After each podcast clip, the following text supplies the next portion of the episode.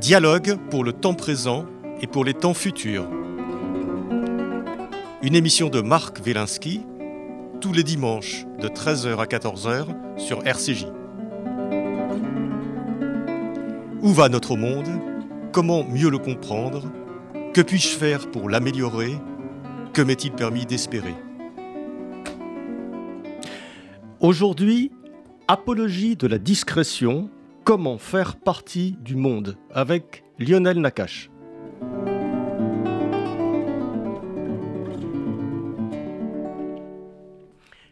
Lionel Lacache, bonjour. Bonjour Marc Wielinski. Euh, Lionel, vous étiez venu à ce micro de Pile au début de l'émission, il, y a un an et demi environ, pour euh, euh, nous parler de votre précédent livre, Le cinéma intérieur, dont celui-ci, Apologie de la discrétion, est d'une certaine façon un prolongement. On, Absolument. On va, en reparler. je rappelle donc, Lionel, que vous êtes neurologue à la Pitié Salpêtrière à Paris que vous êtes chercheur en neurosciences euh, à l'ICM, que vous êtes professeur à Sorbonne Université, que vous faites partie du comité consultatif d'éthique. Et, euh, et, donc, nous avions parlé du cinéma intérieur euh, la dernière fois.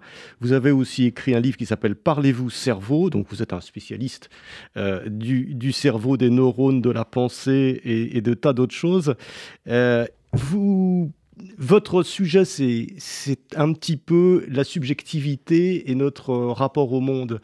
On, va en reparler, mais d'abord, je voudrais une petite question, parce que quand on voit le titre de votre livre, Lionel, Apologie de la discrétion, euh, on se dit euh, que oui, c'est bien, il, faut être discret dans la vie, il ne faut pas réveiller ses voisins, etc.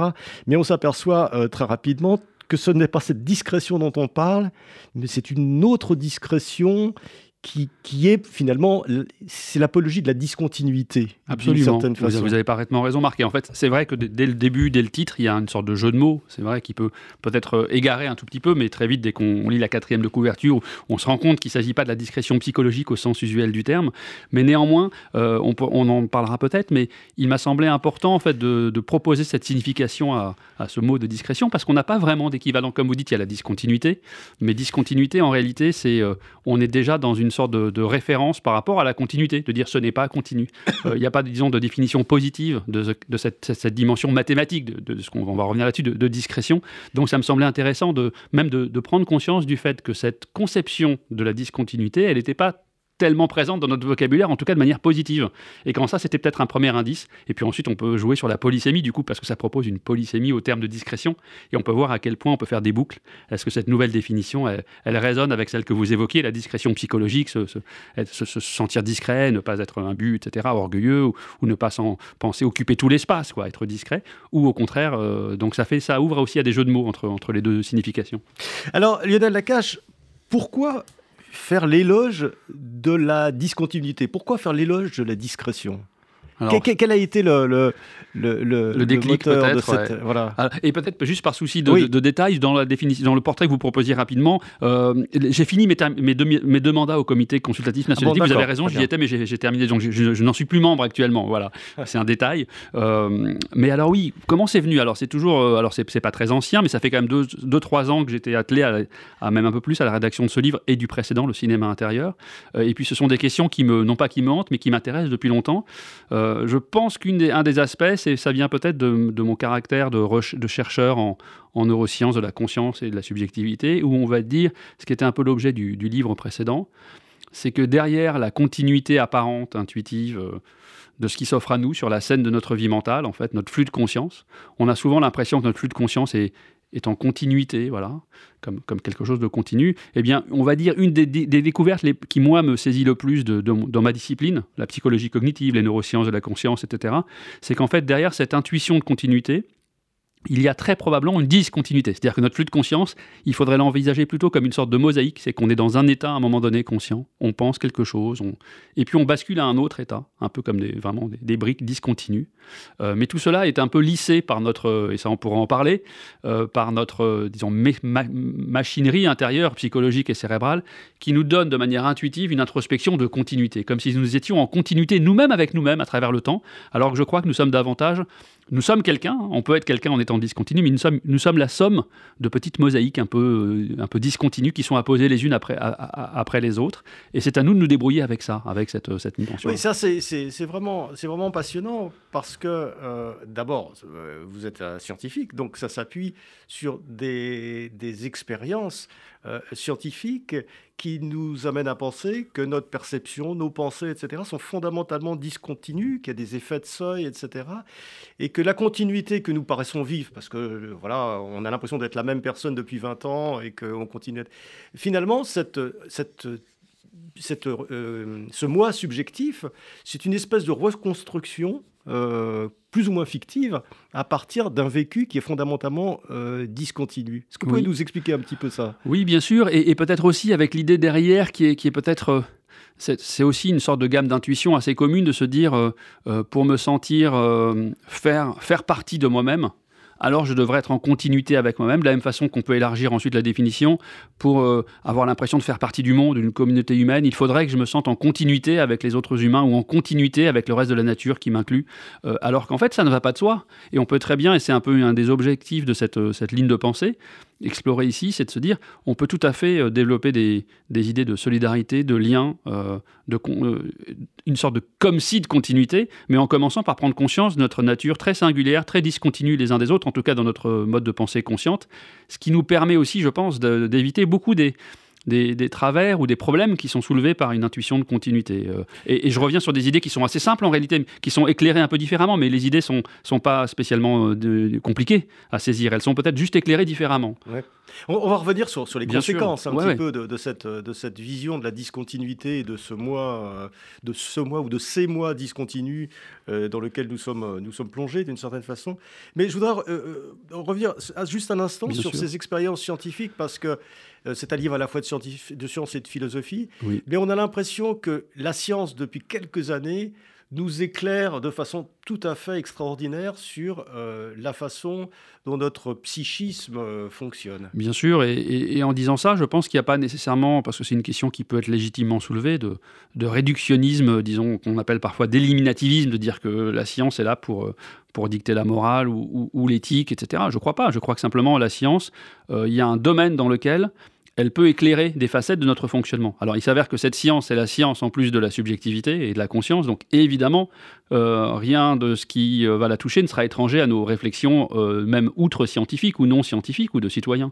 Alors une des façons de peut-être la, pierre angulaire de tout ça, c'est une théorie notamment qui est étayée par beaucoup de, résultats et qui est une des théories les plus, les plus discutées aujourd'hui, les plus débattues, les plus en avant, en toute humilité, et que j'ai pas élaboré tout seul. On a élaboré, c'est Stanislas Dehaene, Jean-Pierre Changeux, euh, d'autres collègues comme Claire Sergent, moi-même, etc. Euh, donc on a développé une, théorie, je peux en dire un mot si vous voulez pour donner vraiment le, point de départ. C'est une théorie de la conscience qui est la suivante, qui s'appelle la théorie de l'espace de travail global, qui reprend initialement une théorie psychologique d'un psychologue américain qui s'appelle Bernard Bars, qui est toujours en vie et actif. Euh, et on a proposé une version biologique, une version neuronale de ça, et en développant aussi la, dimension psychologique. Et l'idée, une des idées clés, une des idées maîtresses, c'est que lorsque nous sommes conscients, de quelque chose, soit nous en sommes conscients, soit nous n'en sommes pas conscients du tout. Donc là, déjà, une discontinuité. Et que l'accès à la conscience, on propose, je ne vais pas rentrer dans le détail, hein, mais l'accès à la conscience pour nous, dans cette théorie, c'est vraiment l'accès d'une information, euh, d'une pensée, d'une représentation, à un espace mental qui est un espace mental unifié, et dont on trouve euh, l'équivalent au niveau cérébral. Euh, et donc, soit on, donc, vous voyez, cette théorie-là, elle décrit du coup notre flux de conscience comme une succession de prise de conscience. Alors les prises de conscience, ça peut être prendre conscience de quelque chose qui est dans l'environnement. Euh, et c'est facile à manipuler au laboratoire. On vous montre un stimulus visuel ou auditif dont on contrôle bien l'apparition dans le monde extérieur, disons, et puis on voit à quel moment vous, ça vous affecte, à quel moment vous en prenez conscience. Mais il faut voir que cette théorie, elle vise tous les contenus de conscience. Quand vous vous souvenez de quelque chose, c'est dans cette théorie, c'est la même chose en réalité. C'est comme si c'était à l'extérieur, sauf que ça vient de l'intérieur, donc c'est plus difficile à étudier au laboratoire, mais on peut le faire. Et également euh, un sentiment, une émotion, euh, euh, une action, vous êtes en train de faire quoi que ce soit. Donc cette théorie très générale, elle met en lumière l'idée que derrière cette continuité apparente du, du, film subjectif de notre vie mentale, on aurait une succession de prises de conscience, et on peut aller assez loin. C'est-à-dire qu'en réalité, on a l'impression que les états mentaux conscients il dure, ça va peut-être un peu faire frissonner les auditeurs, les auditrices, mais on peut arriver à une sorte de mécanerie presque helvétique, mécanerie suisse, d'horlogerie suisse, c'est à peu près 2, 200, 300 millièmes de seconde, donc 2-3 dixièmes de seconde, on est dans un état inconscient, et puis on passe à un autre qui, qui n'est pas nécessairement psychédélique, c'est-à-dire que vous n'allez pas passer d'un truc euh, qui n'a aucun rapport avec ce qui a précédé, mais c'est un autre état. Et donc, le point de départ pour moi, c'est ça, c'est que notre théorie de la conscience, elle vient montrer qu'en fait, euh, il y a vraiment cette idée de discontinuité, d'un enchaînement d'états qui sont vraiment. Alors, du coup, là, on est obligé d'introduire cet aspect mathématique, c'est-à-dire qu'un enchaînement d'états discrets. Ça veut dire euh, qu'ils sont en, contiguïté les uns les autres, ces états mentaux, mais ils ne sont pas en continuité. C'est-à-dire on peut vraiment délimiter une barrière franche, euh, d'où l'intérêt du support mathématique, les ensembles mathématiques continus ou les ensembles mathématiques discrets. Et avoir ça à l'esprit, ça change tout d'une certaine manière sur, euh, comme vous, le disiez, euh, la façon laquelle on va se représenter ce que ça veut dire faire partie de nous-mêmes, faire partie du monde, faire partie d'une communauté humaine. Mais vraiment, on, retombe au début sur cette, brique élémentaire qui est, alors dans le livre, j'ai essayé, il est construit en quatre livres, mais il y a un des livres dans lesquels je reprends les neurosciences de cette idée-là. En, allant assez loin, il y a une idée que j'aime beaucoup parce qu'elle est fondatrice d'une certaine manière des neurosciences contemporaines.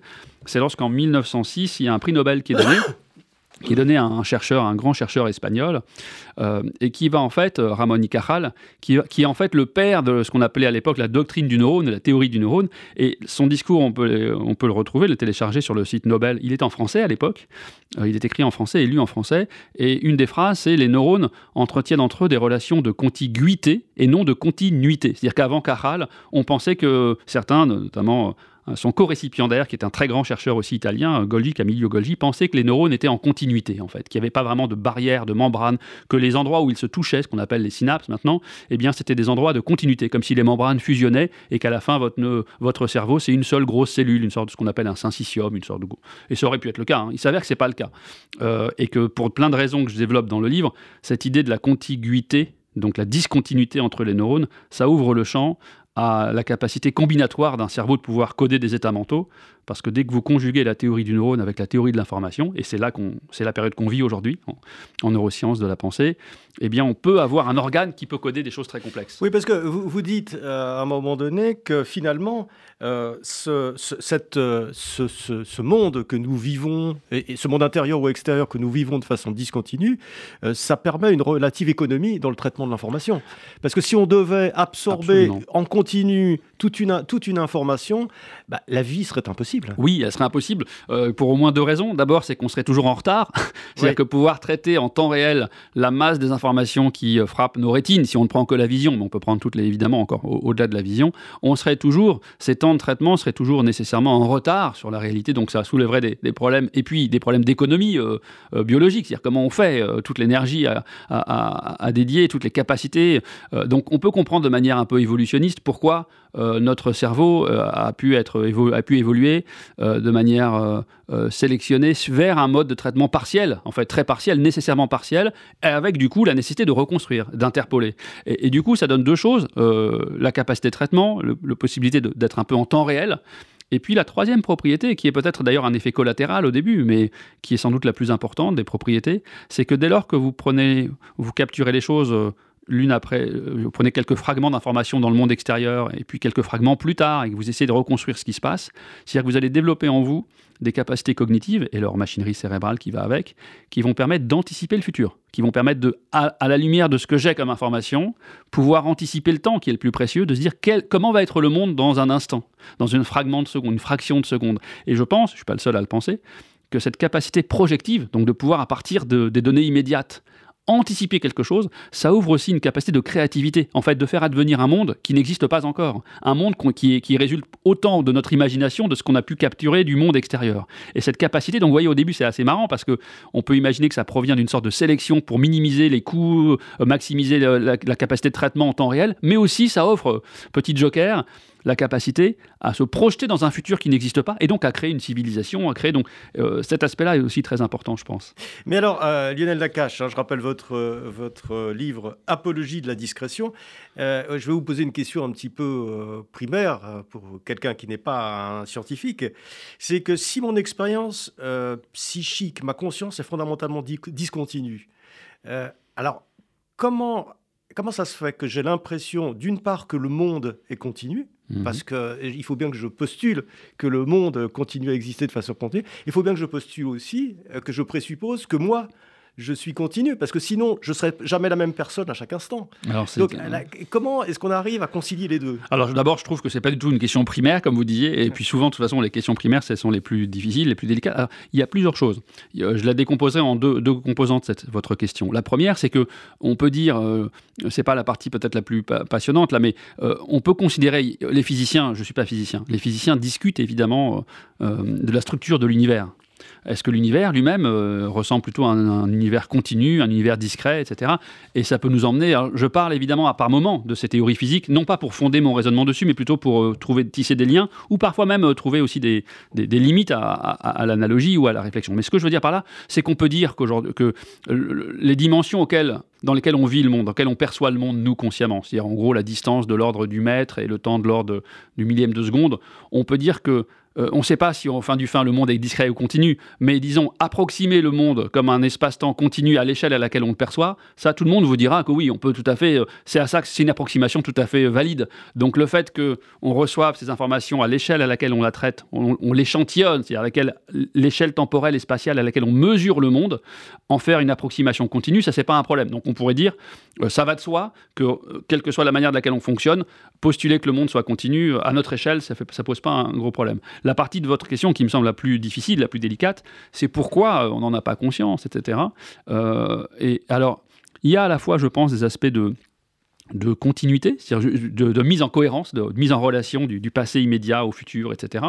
Euh, et je fais un détour notamment par certaines, certaines situations où, en neurologie ou en psychiatrie, on peut voir euh, la machinerie cérébrale et psychologique de cette de ce cinéma intérieur, de cette, machine à fabriquer du continu qui est mise en péril. Alors en neurologie, il y a des, situations heureusement très, très rares, mais on appelle ça les akinétopies. Dans le livre dont vous parliez, le cinéma intérieur, je, parlais, je décrivais des patients, notamment une patiente. Il y a des patients qui vont vivre, qui vont percevoir le monde visuel comme une suite, de manière stroboscopique, comme une suite de, moments, d'images fixes en fait. Et chez eux, on pourrait dire, d'où le titre de mon livre précédent, le cinémateur, ils n'ont plus cette machine à transformer les images discrètes qu'ils perçoivent en un film continu. Euh, je vous rappelle, hein, c'est un tout petit déca. Le cinéma, c'est ça. Euh, le, cinéma qui est fantastique, c'est que ça va utiliser cette propriété de construire du continu à partir du discret dans le cerveau humain, puisque quand on va au cinéma, on nous présente 24 images secondes, mais nous, subjectivement, on perçoit un film continu. Ce qui veut dire qu'on a inventé ce qu'il y a entre deux images, qu'on a même, euh, du coup, cette machinerie, elle peut être mise en défaut en neurologie. Et elle peut être mise en défaut également en psychiatrie. L'exemple le plus classique, euh, qui est autrement plus fréquent malheureusement que l'exemple de la kinétopsie, c'est toutes les pathologies dissociatives, notamment ce qu'on appelle la schizophrénie ou les formes de schizophrénie. Il y a certains patients dans lesquels euh, ce syndrome dissociatif, justement, le nom même, hein, schizophrénie, c'est l'esprit dissocié, euh, c'est une sorte de faillite de, ces mécanismes qui essayent de garantir une continuité dans notre perception, dans notre identité. Donc on peut, à partir de cette expérience de la clinique, euh, avoir des intuitions sur pourquoi est-ce que c'est si précieux d'avoir cette impression de continuité euh, qui s'offre à nous de manière immédiate, entre nous et nous-mêmes. Mais pour autant, et c'est le dernier point de votre question, euh, je pense qu'on peut tout à fait gérer un ensemble discret, donc un ensemble qui est une collection d'éléments discontinus, ça reste un ensemble. Donc on peut très bien aussi euh, ne pas renoncer à l'idée qu'on peut être quelqu'un. Il ne s'agit pas de dissoudre l'identité, pour moi pas du tout. Je pense que l'identité subjective, c'est extrêmement important, mais qu'on peut l'éclairer en disant que l'identité subjective, c'est pas parce qu'elle est fondamentalement discrète au sens mathématique au, premier niveau d'analyse qu'elle n'existe pas. un ensemble discret, ça reste un ensemble qu'on peut définir, qui a des propriétés, euh, et pourquoi pas des propriétés subjectives. Euh, mais ça éclaire, vous êtes au cœur du, thème de ce, de ce livre, il y a des questions que je ne tranche pas, mais que j'essaye d'éclairer. Mais là, on voit bien, effectivement, vous parlez de la, schizophrénie, euh, c'est un, peu un, trouble de, de, de, la liaison de tous ces différents mois, et, c'est assez éclairant. Alors, bon, là aussi, c'est une façon de voir peut-être un petit peu, un petit peu euh, basique, mais euh, le fait d'avoir, d'entendre des voix, ou le fait d'avoir l'impression qu'on est, qu'on est parlé par des gens, par des choses extérieures, alors que c'est toujours ce moi de différentes mmh. façons qui, qui, qui, nous interpelle, on trouve je trouve ça assez éclairant et ça doit être effrayant en même temps.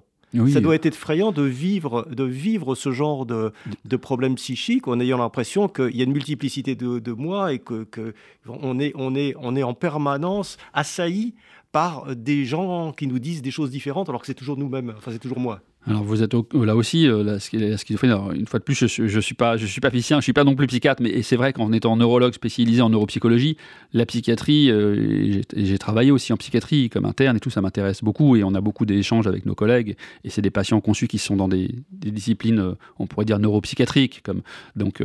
Et c'est vrai, vous avez raison. Alors, la, sémiologie, les signes cliniques de, de, de la schizophrénie sont extrêmement variés ils ne vont pas tous renvoyer uniquement à cette notion de, dissociation ou d'éclatement de, la cohérence subjective, mais comme vous le disiez, même certains des, symptômes, disons, hallucinatoires, euh, sensoriels ou psychiques ou d'automatisme mental, etc., euh, sont parfois, alors il reste, ça reste encore des énigmes, et vous savez, en, médecine, je pense qu'il faut rester très humble, c'est-à-dire comme en science, euh, on pourrait dire qu'on a vraiment compris un, phénomène en médecine, une pathologie quand on est capable de la guérir, de la soigner. Auparavant, vous avez des idées, des hypothèses, ça ne veut pas dire nécessairement que vous ayez le bon modèle, mais comme vous le soulignez, dans beaucoup de modèles d'automatisme mental, dire quelqu'un qui va entendre des voix ou de manière même abstraite euh, lui intimer l'ordre de faire telle ou telle chose. Beaucoup des modèles contemporains euh, sont des modèles qui mettent en avant ce concept d'agentivité, c'est est-ce que je suis l'auteur euh, des actions et des pensées qui, qui sont présentes là, et qu'avec cette dissociation de l'unité de la conscience, le patient arriverait dans certaines situations, à interpréter euh, ces processus qui pourtant proviennent de lui, comme vous le disiez, comme provenant de quelqu'un d'autre ou de l'extérieur, etc. Donc effectivement, même le cœur même de la symptomatologie euh, au-delà du syndrome dissociatif qui se manifeste par beaucoup de d'incohérences apparentes, même dans le discours de schizophasie, de discours de langage éclaté, de, de principes de non-contradiction non respectés, etc., euh, certains des symptômes de type hallucinatoire, pour partie, peuvent relever également de ce même mécanisme, vous avez raison. Donc on voit bien qu'il y a quelque chose dans cette... Euh, c'est ce qui m'intéressait beaucoup dans le, livre précédent, en fait ces deux livres sont des livres euh, sœurs ou frères, comme vous voulez,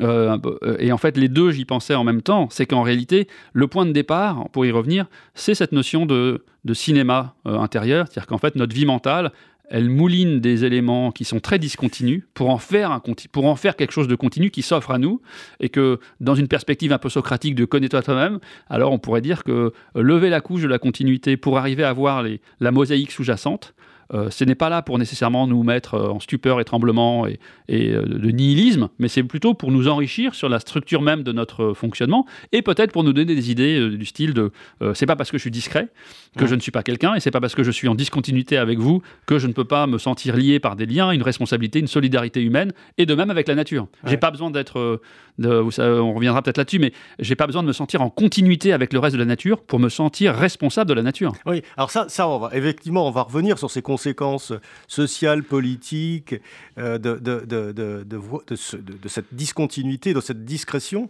Euh, mais euh, il y, a, y, a, y, a y, a, un point qui m'a paru très intéressant aussi, c'est que vous dites que dans l'histoire de la pensée et, et, dans l'histoire des religions, quelque part, peut-être qu'on a eu conscience de cette discrétion, mais on a essayé à, plusieurs moments de sauver le continu. C'est-à-dire que c'était un peu insupportable de penser que je puisse être en discontinuité, moi, en discontinuité avec le monde. Et on a, on a bâti des systèmes philosophiques ou des systèmes religieux où, euh, effectivement, on affirmait euh, cette, cette continuité. Oui, c'est ma, ma lecture, en tout cas, de, de tout un pan de l'histoire, et même, je pourrais dire, de des situations contemporaines. Peut-être parce qu'effectivement, cette continuité, elle s'offre à nous de manière un peu évidente, etc. Euh, je pense que souvent, lorsqu'on réfléchit aux groupes humains, aux, structures euh, euh, sociales, aux groupes aussi bien politiques, religieux, sociaux, ethniques, toutes les catégories de groupes qui sont, développées pour différents critères ou différentes appartenances, à chaque fois, ou pas à chaque fois, mais très souvent, j'ai eu l'impression que les, discours étaient des discours qui souvent... en fait, euh, accorde une attention à un échelon qui est supra-individuel. Un échelon qui peut être défini pour des raisons vertueuses, hein, c'est pas le problème, mais du coup, euh, on, va, on va trouver un lien, un lien en commun qui est supra-individuel, qui va regrouper les individus d'un même groupe. Mais, pas toujours, parce que vous, vous, faites, une, vous faites une analyse euh, absolument décapante de la différence, par exemple, entre le christianisme et le judaïsme. Oui. Et vous dites qu'effectivement, tendanciellement, le christianisme est plutôt du côté de la continuité, et que euh, le, judaïsme est plutôt du côté de la discrétion, au sens de la discontinuité. Oui, c'était là aussi. Et, j'avoue qu'en lisant ça, c'est très très éclairant, à la fois sur les dogmes de la religion, etc., mais aussi sur euh, l'existence même euh, des juifs. Oui. Bah, je, écoutez, je, je, vous remercie pour ce commentaire. Et, et donc, c'est un livre ce qui m'a intéressé, c'est que dans un livre, vous avez des éléments, vous pouvez avancer, vous, parliez d'une partie qui était presque une partie expérimentale, de donner des, informations sur...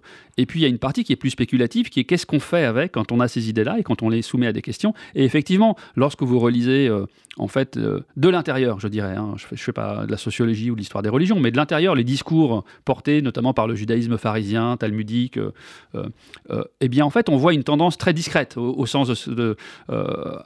et, alors ça ne veut pas dire que le le, judaïsme est discret. Il y a plein, il y a plein de, phénomènes qui me semblent être très continus. Vous voyez, euh, on pourrait même se demander, j'explore par exemple que certaines pistes du, du chassidisme ou de mouvements piétistes qui, eux, semblent un peu faire une sorte, pour le coup, de, renouer le lien avec la continuité, de se dire que le stade ultime du développement de l'individu, ça va être de se fondre. Si, on regarde le judaïsme lui-même traditionnel, vous, vous allez jusqu'à expliquer euh, que euh, la diaspora, d'une certaine façon, s'explique un petit peu par cette, vision de la, disponibilité et que le, judaïsme est une religion finalement où chacun est à sa place de manière contiguë mais, mais pas fusionnelle. Oui, pas fusionnelle. C'est parfois peut-être quelque chose qui est reproché, qui a été reproché dans l'histoire euh, des sociétés. De, de parce que, peut-être pour revenir sur un point, le, fait que, que, dans le monothéisme juif, euh, il y a pour le coup une, relation de contiguïté et pas du tout de continuité entre ce qu'on va appeler le divin ou Dieu ou Hachem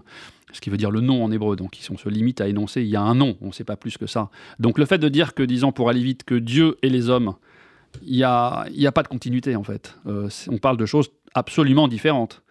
Euh, et qu'évidemment, dans les monothéismes chrétiens, euh, l'idée qui va être ensuite très subtile, qui va passer à travers des siècles d'herméneutique chrétienne et avec plusieurs tendances, plusieurs mouvements. Je ne suis pas en train de faire un truc étriqué, mais l'idée même qu'on puisse parler d'une relation de continuité entre l'homme et Dieu, euh, de, l'humain au divin, qui a une sorte d'incarnation humaine de quelque chose de divin. Tout ces, ce, principe clé là, là déjà d'après moi, il y a une idée fondamentalement différente dans la structure de laquelle on va penser les relations entre ce qu'on va appeler euh, le transcendant ou le divin et les hommes.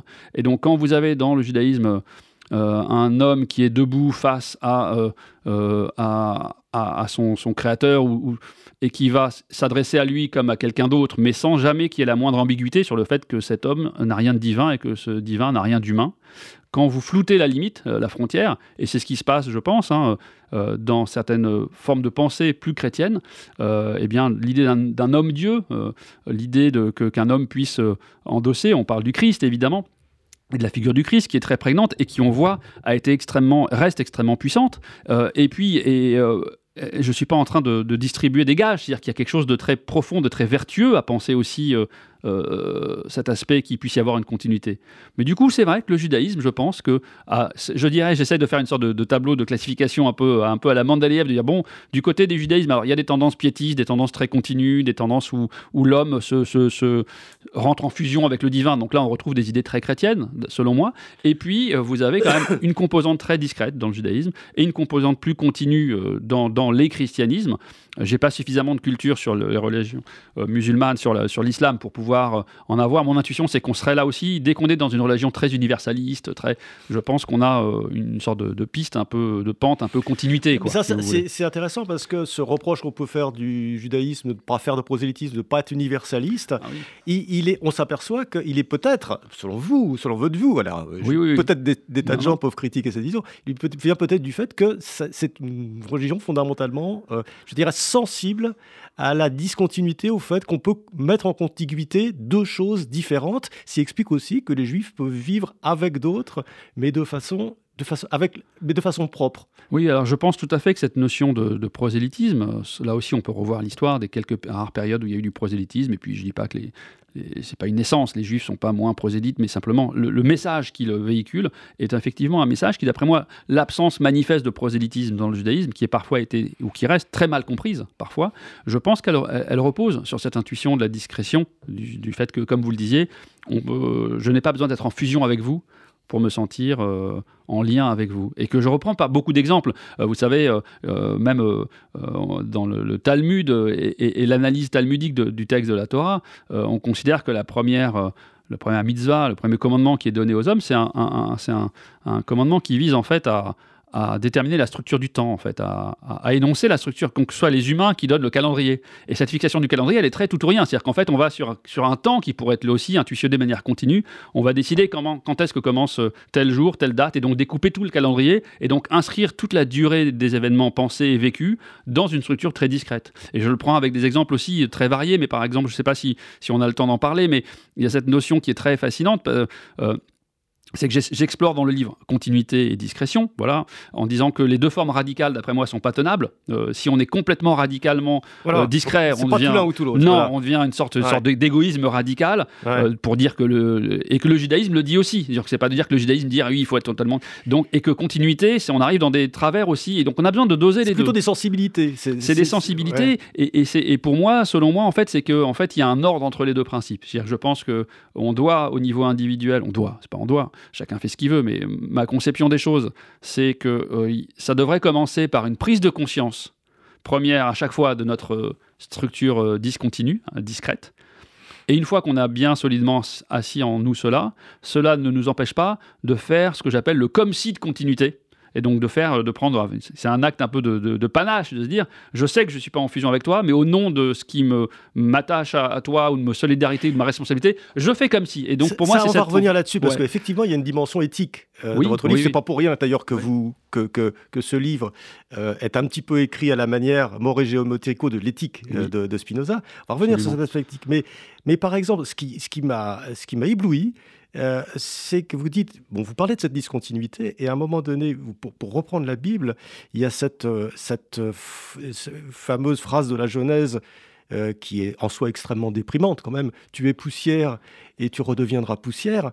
Et là, d'un seul coup, on s'aperçoit que si on l'a dit différemment, tu es discrétion et tu redeviendras discrétion, ça ouvre des horizons complètement, complètement différents. Oui, je trouvais ça euh, intéressant. Et c'est ça aussi, la, en tout, je dirais pas la, la, beauté, mais au niveau personnel. C'est-à-dire que quand vous écrivez, vous, vous, faites résonner des choses que vous n'aviez pas lues vous-même comme ça auparavant. Et donc, c'est vrai que quand on parle souvent de cette phrase de, la Genèse, on a souvent un aspect très, euh, très péjoratif, euh, d'être ramené à la poussière.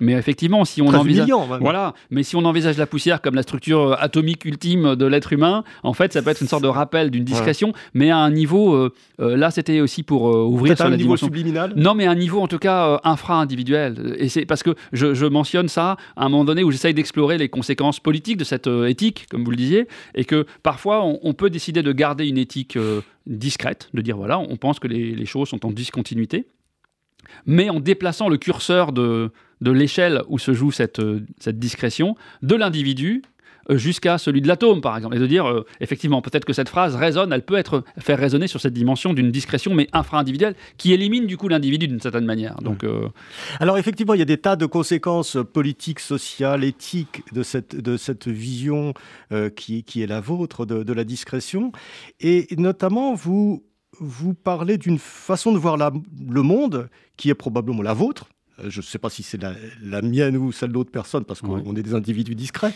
mais euh, euh, et vous parlez de l'atomisme sans vide.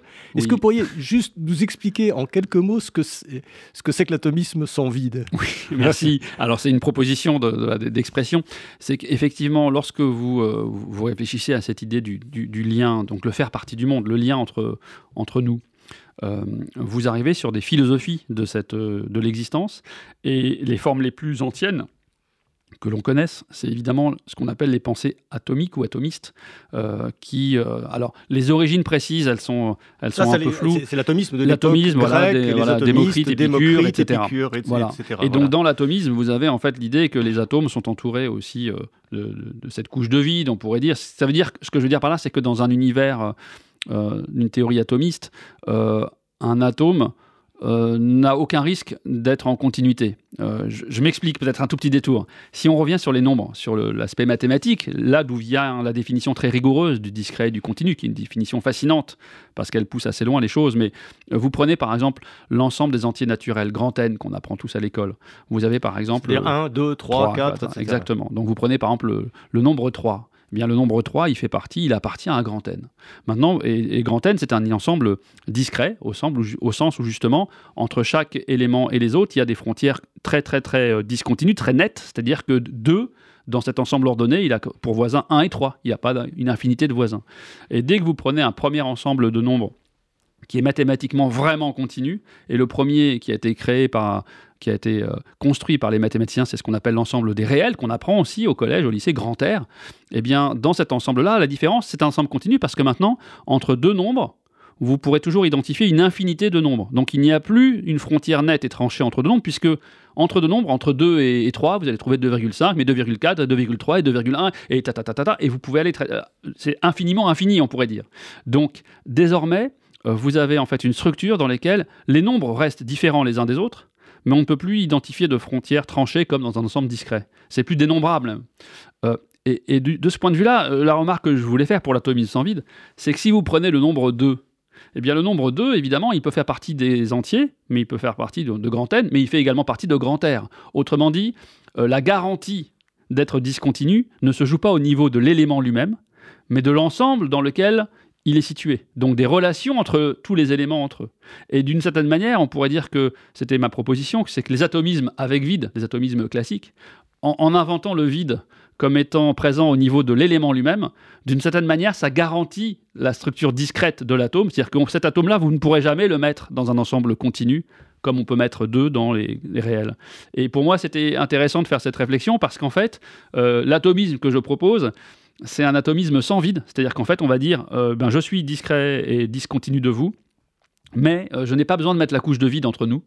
Euh, pour garantir que nos relations seront discrètes. Voilà, c'est ça l'origine de la, de, la nuance. Et j'essaye de montrer, parce, parce qu'en réalité, je pense qu'un atomisme comme ça, avec vide, évidemment, il peut tirer vers, vers ce qu'on peut appeler une sorte de, de discrétion radicale ou de discontinuité radicale. Avec que je suis seul sur Terre. Oui, ou tous les écueils. Pas de relation avec les autres. Il n'y a pas de lien, pas, pas de responsabilité avec les autres. C'est une question ouverte, mais qui philosophiquement peut, peut être euh, débattue. Et pour revenir sur le judaïsme dont vous parliez, j'aimais bien aussi euh, euh, citer ici, vous savez, il y a, y a dans un, des traités de, de, la Mishnah qui s'appelle le traité des pères, le Pirkei Avot, il y a en fait un passage qui m'avait toujours intrigué. Dans lequel en fait on énonce la chose suivante, on dit voilà, euh, celui qui dit euh, ce qui est à toi est à toi et ce qui est à moi est à moi, euh, soit on dit c'est la voix de l'homme moyen, et certains disent c'est la, la, conception en fait de, des cités de Sodome et Gomorre. Donc comme tout le monde sait, Sodome et Gomorre dans le récit biblique sont des cités qui ont été détruites pour le mode de vie et de relation en fait du faire partie du monde des citoyens entre eux. Alors souvent dans, la culture occidentale, ça, ça, a été essentiellement accaparé par des aspects euh, sexuels, mais c'était pas ça le fond de l'affaire. Le fond de l'affaire, c'était vraiment comment les gens pensent leur relation au monde. Et le fait de dire que dans l'intérieur de, de cet ouvrage plutôt à dominante discrète, qu'est le Talmud, on trouve cette idée qui est une critique forte d'une discrétion radicale, de dire, en fait, le problème qu'ils avaient, ces gens-là, c'est qu'ils pensaient que... Euh, euh, que ce qui est à moi est à moi, ce qui est à toi est à toi. C'est-à-dire qu'en réalité, on ne les accuse pas d'être des voleurs, euh, on les accuse simplement d'être fondamentalement, radicalement égoïstes en fait. Il y a moi, il y a toi, mais entre nous, il n'y a rien en fait. Et mmh. ça, c'est une forme, euh, en, tout cas, euh, c'est ce que je propose, c'est qu'on peut le décrire comme une forme de, conception du faire partie d'une société humaine qui serait l'équivalent d'un atomisme avec vide. C'est-à-dire qu'en fait, on est chacun des atomes et on n'a rien à faire entre nous, on coexiste, mais on n'a rien à faire. et avec l'idée de prendre le risque d'un atomisme sans vide, c'est-à-dire qu'en fait, je vais me soucier de toi, tu vas te soucier de moi. Euh, il y a des risques à ça parce qu'on peut, on peut basculer vers, euh, vers une sorte de, d'illusion de, continuité. Euh, oui, c'est ça. Alors là, il y a beaucoup de, choses, beaucoup de différentes. Oui, ça peut donner un esprit, une impression un peu, un peu floue peut-être comme ça quand on passe rapidement à travers. Mais c'est parce que effectivement, donc si on, regarde les conséquences un petit peu de cet atomisme sans vide, ça veut dire en gros qu'on nous sommes, nous sommes en contiguïté euh, dans, dans, voilà, dans un monde. D'une certaine façon, il y a une solidarité de l'ensemble du monde, mais nous sommes différents les uns, les uns des autres. Et euh, cette, cette, cette vision des choses peut-être récupéré ou peut-être tendanciellement euh, euh, dans, dans, par exemple, parler du wokisme. Le wokisme, c'est un petit peu, c'est la fusion, c'est-à-dire on, élimine les différences, on dit tu es, euh, voilà, tu es victime de machin, tu es victime de trucs, etc. Et on fusionne les individualités. En fait, vous récupérez l'individualité d'une certaine façon. Alors, oui, hein c'est-à-dire qu'évidemment, une fois de plus, ce que j'essaye dans le livre, c'est d'aborder ces sujets non pas de manière totalement naïve, c'est-à-dire que je ne me permettrai pas de, de dire le wokisme, c'est ça, parce qu'on parle d'un édifice qui est, euh, qui est culturel, qui a plusieurs mouvances, euh, qui est en tension, etc. Mais ce que je veux simplement dire, c'est qu'effectivement, dans des mouvements de lutte sociale et progressiste de toutes parts, Et les, les wokismes actuels ne sont pas les premières. Simplement, aujourd'hui, c'est celles que nous vivons qui, qui sont vraiment peut-être les, les, plus originales. Euh, je pense qu'à chaque fois, quand on a cette paire de lunettes du discret et du continu, et qu'on porte notre regard sur ces luttes progressives et sociales, alors euh, la plupart du temps, je pense que l'essentiel des, revendications, c'est-à-dire dès, lors qu'il s'agit de, se libérer d'un facteur d'oppression, de stigmatisation ethnique, sociale, religieux, etc., a priori, on peut être que d'accord pour faire tomber des, facteurs d'oppression. Mais là où mon discours peut apporter quelque chose d'une sorte de perspective critique, qui n'est pas euh, une critique qui vise à annihiler le discours, mais c'est de dire euh, où se joue en fait le niveau de la lutte? Est-ce qu'il se joue au niveau de l'individu, des individus? Et auquel cas, je pense que du coup, il est, très légitime, puisque c'est là que ça se passe, cette discrétion, c'est entre les individus. Ou est-ce que d'une certaine manière, pour atteindre sa cause ou ses causes ou ses résultats, il, euh, en fait, il déplace son champ d'intérêt à un niveau supra-individuel, celui d'un groupe par exemple. Et moi je pense que dès lors qu'on défend les choses au niveau d'un groupe humain, euh, on s'expose à beaucoup de, difficultés parfois, euh, parfois qui vont au, à l'encontre de la défense de l'individu. Et pour donner des exemples précis, je prenais des exemples, par exemple, euh, euh, je prenais deux exemples, je peux en prendre un. Euh, il y avait une poétesse noire américaine qui, lors de la présidence d'Obama, avait composé un discours. Et une traductrice néerlandaise, homosexuelle, avait proposé, qui était écrivaine et interprète, avait proposé une traduction de ce poème. Et ce poème, avait, cette traduction avait été d'une certaine manière disqualifiée ou, annulée en disant Vous êtes une femme blanche, euh, homosexuelle, européenne, vous n'êtes pas une femme euh, noire américaine, donc vous n'avez pas la possibilité de traduire. parce que Et en faisant ça, alors évidemment, d'un côté, d'une certaine manière, ça annule, ça vise à dire en fait, qui que vous soyez au niveau individuel, quels que soient vos chemins de vie personnels, euh, vous ne pourrez pas euh, atteindre certaines valeurs qui, nous, pour nous, semblent importantes. Donc c'est déjà annuler une capacité de l'individu, une forme de liberté de l'individu de se dire je peux être une femme euh, homosexuelle hollandaise et avoir un chemin de vie qui me permette de euh, pouvoir me sentir concerné par le discours d'une jeune poétesse hétérosexuelle noire américaine. Oui, mais là, c'est une dérive. Ah, c'est quand même, comme une dérive, c'est-à-dire qu'on invente une espèce de, liaison entre les gens qui qui est, qui est, qui est fictif, qui est illusoire, euh, qu'on postule, et puis on, déduit d'où par rapport à ça. C'est-à-dire, euh, ça peut être le victimisme aussi. Si tu agis comme ça, c'est parce que tu es opprimé, que tu as été colonisé, que tu es, euh, que, tu as été, voilà, que, que, que, tu as été victime du racisme ou de l'antisémitisme. Et voilà, et on, a, on, trouve, on trouve des choses qui réunissent les gens et qui éliminent d'une certaine façon la, différence qu'il peut y avoir d'individualité. De, oui, oui, et voilà, et c'est exactement ce que vous dites, parce que les deux points qui me... Alors vous dites, évidemment, c'est des, on prend, je prends des exemples très précis parce que je pense chaque fois il faut ancrer nos raisonnements dans des exemples précis, mais là je mentionne celui-ci, mais il y, en a beaucoup d'autres, des exemples comme, comme celui-ci. Euh, même le, concept même de cancel culture, de telle manière on peut le questionner, parce qu'il vient là aussi à, euh, à, reposer cette question du discret continu à un niveau qui n'est pas nécessairement celui de l'individu. Mais pour revenir sur l'exemple que je donnais, quand vous faites ça, vous empêchez la traductrice euh, hollandaise de pouvoir dire à mon niveau individuel, je peux avoir un chemin de vie qui Et puis en même temps, vous laissez implicitement l'idée qu'il y a quelque chose qui est une sorte de mise en continuité ou en fusion de toutes les femmes noires américaines hétérosexuelles, ce qui est une façon d'annuler la singularité de chacune. Donc je, suis là non pas pour dire euh, tout le monde s'arrête, mais pour dire euh, est-ce qu'il ne faut pas construire euh, ces luttes sociales progressistes euh, qui ont toute leur légitimité, mais en, faisant bien attention à toujours rester sur euh, que l'élément de pertinence, c'est l'élément de l'individu, le chaînon de l'individu. Pour moi, dès qu'on oublie le chaînon de l'individu pour des bonnes ou mauvaises causes, on encourt des risques très importants. c'est un, des points, mais on peut ne pas être d'accord, évidemment, mais... Oui, oui, ça, c'est vraiment très... Il y, a, il y a quelque chose qui m'est apparu à la lecture de votre livre que j'ai ressenti de façon très profonde. Hein, je rappelle, hein, apologie de la discrétion, ce qui est vraiment sujet de discussion, c'est que je me suis dit finalement, euh, comme il y a différents ou une infinité de moi en moi, c'est-à-dire que je ne suis dans la, discothèque, j'ai le droit de ne pas être le même. J'ai le droit de changer. J'ai le droit de mmh changer d'avis. J'ai le droit d'avoir des idées politiques, par exemple, que je n'avais pas il y a 20 ans.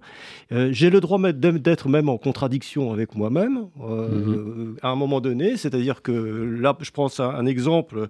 Euh, je suis invité aux Antilles chez des amis à Pâques et je me pose la question. D'un côté, je me dis ah ben ton empreinte carbone et tout ça, tu vas aller te dorer la pilule une semaine aux Antilles, etc. Puis de l'autre côté, je me dis bah as bien le droit quand même d'aller une semaine. Et, et, ces deux mois ont leur légitimité et je me je me dis d'une certaine façon, ils ont une contiguïté et, et, et, on peut vivre avec ça. C'est une espèce de.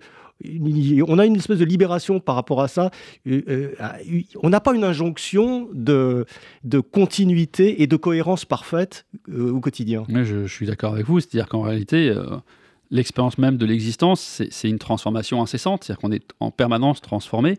Alors on peut tout à fait dire oui, mais on peut être transformé de manière continue ou de manière discontinue. Je pense qu'on est plus transformé de manière discontinue, comme vous le disiez. Euh, je, mentionne quelques passages, euh, euh, moi je pense à un passage de Proust où il, où il évoque cette, ah cette multiplicité des mois. Voilà, les différents mois du narrateur qui, qui, qui, apprend à chacun, chacune, chacun des moments discrets. Là vraiment on a un aspect très cinématique. C'est-à-dire qu'il vient, Albertine est partie. Euh, qui était l'amoureuse, on pourrait dire en tout cas le support d'amour du narrateur de, la recherche. Et puis, alors il est effondré, mais il se rend compte que dans le fil de la journée, même des instants en fait, hein, vraiment pour le coup le flux de conscience discret, il s'assoit sur un fauteuil, sur un sofa bleu, et c'est la première fois qu'il s'y assoit depuis qu'elle est partie. Et donc, il se rend compte que celui, de, celui parmi les mois qui le composent, celui qui s'assoit sur le fauteuil, apprend comme si c'était la première fois et puis ensuite c'est le jour du coiffeur, etc. Et donc il, fait l'expérience en fait d'une sorte de collection d'individus qui chacun, chacun d'entre eux apprend pour la première fois cet événement important. Et donc il, prend ça comme une fenêtre euh, très, très éphémère sur le fait qu'effectivement on est peut-être une composition d'identités multiples, non pas comme le syndrome des multiple personality disorder américains, mais, mais une succession d'identités qui cohabitent en nous. Pour autant, euh, ça ne veut pas dire euh, le seul principe que je, que je propose en éclairant ça, c'est que parfois on a quand même euh, une certaine tendance, euh, on vit toujours hein, le moment qu'on est en train de vivre. C'est un truisme, voilà. Donc là, on est en train de vivre un, instant. Et, parfois, c'est pas c'est pas tellement un truisme en fait, parce que vous montrez qu'on peut être différent, vivre le moment et le vivre de façon discontinue. Absolument. Et surtout, ça veut dire aussi que quand on vit, euh, voilà, on est dans, enfermé en permanence cette prison spatio-temporelle. On, est à chaque fois dans la tranche de vie consciente dans laquelle on est lorsqu'on est conscient. Et donc parfois, peut-être, on a tendance à oublier cette, euh, cette multiplicité. Et donc, ça veut dire aussi à, croire que ce qu'on pense à l'instant présent, c'est ce qui euh, correspond à notre pensée à nous, euh, un peu totalisante ou projective sur le passé et sur le futur. Alors qu'en fait, je pense qu'une attitude peut-être plus, complexe, mais c'est de, de, prendre en compte ce que vous disiez, c'est-à-dire qu'en fait, on, est, on, a des transformations, donc on est cette et chacun de, d'entre chacun des mois qui nous composent à sa, voix, euh, sa présence à certains moments, etc. Et que, et que être quelqu'un malgré tout, ça ne veut pas dire être une sorte de, verre brisé sur le sol. Euh, c'est euh, c'est là faire jouer ce deuxième principe, le comme si de continuité, de dire je suis quelqu'un, je suis moi, mais ce moi-là, il résulte aussi de mon effort de, faire comme si c'était une continuité, donc de créer une solidarité entre les, mmh. différents, les différentes instances qui nous composent. Et, ce, qui est, ce, qui est, ce, qui est, fascinant, et là il y a des exemples concrets dont vous parlez, c'est que ce moi-là, il intègre le fait que ce moi peut être différent dans 10 ans, dans 15 ans ou, dans 20 ans. et qu'on est obligé de prendre en compte ces aspects-là. Vous parlez par exemple du changement de sexe. Vous dites à, un gamin à 12 ans euh, qui dit je veux devenir une femme, ou une jeune fille qui dit je veux devenir un homme, euh, et, vous éclairez ces, ces, problématiques de façon très particulière en disant mais rien ne dira que ce sera la même personne qui dans 20 ans aura résolu son problème de cette façon-là. Donc tout ce qui est définitif à, cet âge-là, euh, d'une certaine façon, c'est imposer une espèce de continuité de la vie vers quelque chose qui l'aura peut-être ou peut-être pas. Oui, c'est ça. C'est-à-dire qu'en réalité, en appliquant cette, euh, cette, cette forme d'éthique à ces, questions, qui sont des questions très importantes, ben, d'abord, il n'y a pas d'injonction qui dérive, euh, une fois de plus. Je, suis plutôt dans une éthique J'aime bien cette non, notion. Mais vous oui, bien sûr. ces problèmes cette éthique minimaliste, c'est-à-dire qu'il ne s'agit pas de dire nouvelle. il faut, voilà. Et, mais que par contre, vous le disiez, c'est qu'en fait, si on prend une, une décision irréversible, euh, il ne s'agit pas de ne pas la prendre, mais il s'agit de la prendre en toute connaissance de cause. Et toute connaissance de cause, ça veut dire savoir aussi que celui qu'on est aujourd'hui, ça va pas être celui qu'on va être après, euh, et que du coup, euh, d'une certaine manière, on, on, fait violence au sens, mais on fait violence à nous-mêmes en permanence, puisqu'on change en permanence. Mais il y a une violence de, de soi à soi.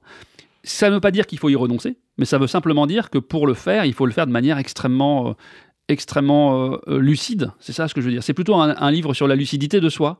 De, il ne s'agit pas de s'affranchir de notre condition humaine, mais de se dire, si je décide, je prends des exemples aussi même de la fin de vie, sans les aspects même légaux, juste de soi à soi. La fin de vie, l'euthanasie, vous dites des choses tout à fait. et qu'il ne s'agit pas d'avoir une position normative, mais de dire, voilà, de, de, chaque fois ce, chemin par la lucidité. Alors, dans le cas de changement d'identité... Vous dites sur la fin de vie, c'est intéressant, juste, je, on revient là-dessus, vous dites, à un moment donné, c'est pas parce que je décide, voilà, à mon âge, en pleine possession de mes moyens, que si jamais je suis diminué, je, je veux qu'on fin à mes jours.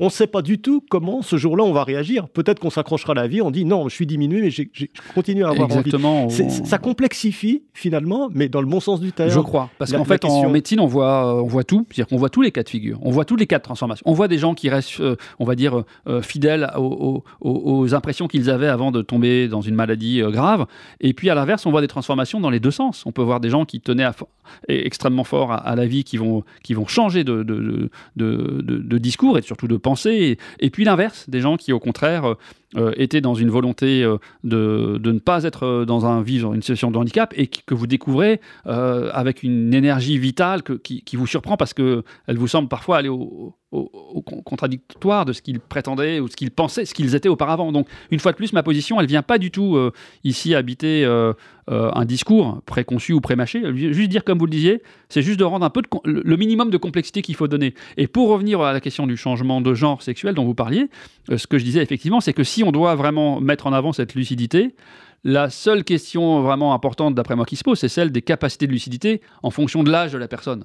Euh, c'est-à-dire que selon que vous soyez un adulte ou un enfant de 8 ans, euh, euh, c'est pas pas très fair-play de dire qu'on va avoir les mêmes niveaux de lucidité dans la prise de décision qu'on peut être amené à prendre sur un chemin existentiel qui peut être aussi qui va être évidemment d'une certaine manière plus ou moins irréversible. Donc mmh. à nouveau, et c'est pas du tout pour fuir des, des, positions, c'est juste que et c'était aussi mon expérience au comité national éthique d'être confronté à plein de questions différentes, c'est que je crois à chaque à chaque fois que euh, parfois pour arriver à trouver la réponse qui nous semble la bonne, eh bien comme c'est compliqué, on fait comme si c'était pas compliqué. Euh, dans tous les cas de figure, hein. mmh. euh, et dans toutes les causes, quelle que soit l'idéologie sous-jacente. Elle peut être contradictoire, et pourtant elles se rejoignent sur la, le, réductionnisme de complexité qu'ils font par rapport à quand vous vous intéressez à l'existence de quelqu'un. c'est une histoire à chaque fois très singulière. Très, mmh. alors soit vous décidez de ne pas vous y intéresser, et puis vous servez une cause, quelle qu'elle soit. Soit vous vous dites, bon, euh, je vais essayer de voir euh, ce qui, même si c'est compliqué, même si j'aurais pas facilement une réponse, mais de ne pas rendre la solution plus simple qu'elle n'est pour que elle, soit plus conforme à, mes façons de penser. Voilà. Lionel Nakache, on arrive au terme de l'entretien. J'ai une dernière question à vous poser. c'est une question qui me brûle les lèvres. Si nous sommes des, des, des êtres avec des mois, avec un moi fondamentalement discontinu, qu'est-ce qui reste de nous après la mort? Alors, c'est une... merci de votre question. Je ne l'ai pas abordé dans ce livre, donc il faut que j'y réfléchisse un peu. Non, mais, elle, mais, vous savez, on, a l'impression que c'est la suite. On se pose la question. En fait, mon, tout premier livre, qui est un livre qui s'appelait, qui s'appelle euh, Quatre exercices de pensée juive pour cerveau réfléchi, euh, publié il y a longtemps, c'est je crois il y a 20 ans presque, en 2003. Euh, en fait, il était motivé par un exercice qui était le dernier du livre, qui était la question du statut de, l'âme dans, dans, le judaïsme, et en défendant l'idée qu'on peut tout à fait défendre une conception matérialiste euh, euh, de, la vie mentale. Et donc de dire qu'en fait, euh, si on prend l'âme comme le garant de l'humain, alors cette âme, ce garant de l'humain, si on veut lui donner, lui conférer des attributs d'éternité, qui semblent un peu en violente contradiction avec la structure très éphémère des, des, corps et des cerveaux, euh, et bien du coup, ça veut dire que c'est nécessairement un concept qui doit avoir rien à voir avec votre vie mentale. Au contraire, ça veut dire que si on veut postuler que mon âme ou votre âme existe, avec ses attributs d'éternité, etc., alors euh, ça veut dire que cette âme, elle n'a virtuellement rien à voir à faire avec ma vie mentale, avec ma subjectivité, mon ipséité, ma singularité, qui je suis. Et donc, une, ça serait une, définition non psychologique de, l'âme, et qui, d'après moi, en fait, est posée comme un garant plutôt éthique de, de l'inaliénable humanité d'un individu, auquel on va conférer cet euh, attribut qu'on va appeler l'âme et qu'on va décider de lui conférer, quelles que soient les circonstances, qu'il soit malade, qu'il soit déporté, qu'il soit assassiné, etc. Et ça veut dire qu'in fine, euh, cette âme, votre âme ou la mienne, euh, elle, est surtout défendue par, parce que les autres en font, c'est-à-dire parce que les autres pensent de cet attribut d'humanité qu'on décide de nous conférer. Donc votre âme ou mon âme, dans cette conception-là, elle serait, elle reposerait euh, sur, on pourrait dire, le comme si de continuité, peut-être, euh, mais de tous les autres humains, à travers l'espace et le temps. Euh, et du coup, pourrait du coup retrouver sur ces attributs-là. Et j'essaie de montrer comment on peut avoir une lecture du Talmud très matérialiste, sans dire qu'il y, y, a beaucoup de passages du Talmud où, vous avez l'impression d'avoir une structure où, en gros, la, structure lésion cérébrale, transformation de la psychologie, c'est tout à fait reçu, c'est pas un scoop pour pas mal de rabbins talmudistes. Donc voilà, c'était donc pour répondre à, votre, une longue réponse à votre question. il, y aurait, il, y aurait, des développements à faire. Mais en tout cas, Lionel Lacache, merci d'être venu. Je, rappelle hein, votre, votre livre, paru chez Odile Jacob, je ne l'ai pas dit, Apologie de la discrétion, comment faire partie du monde. Bon, un livre étonnamment dense, dense hein, à lire, à relire, à méditer, à, réfléchir. Et, on, sent bien que derrière, il y a d'autres réflexions euh, qui sont en, germe et que vous viendrez partager avec nous. Euh, avec plaisir, avec plaisir. Merci beaucoup. Merci Lionel Lacache. Merci beaucoup.